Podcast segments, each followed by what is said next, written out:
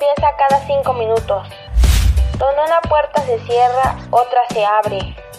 La gente positiva cambia el mundo, mientras que la negativa lo mantiene como está. Frases como esta son recomendaciones para estar motivados durante el día y ahora puedes escuchar estos pensamientos motivadores cada mañana en el nuevo podcast original de EMSAT 60, la frase del día, narrado por Yaxel León Feria.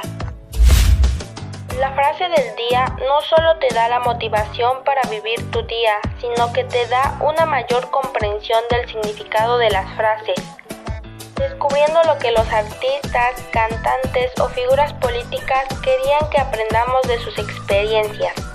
Lo mejor es que la frase del día dura un par de minutos. Llévalo contigo el resto del día y deja que te alegre tu mundo.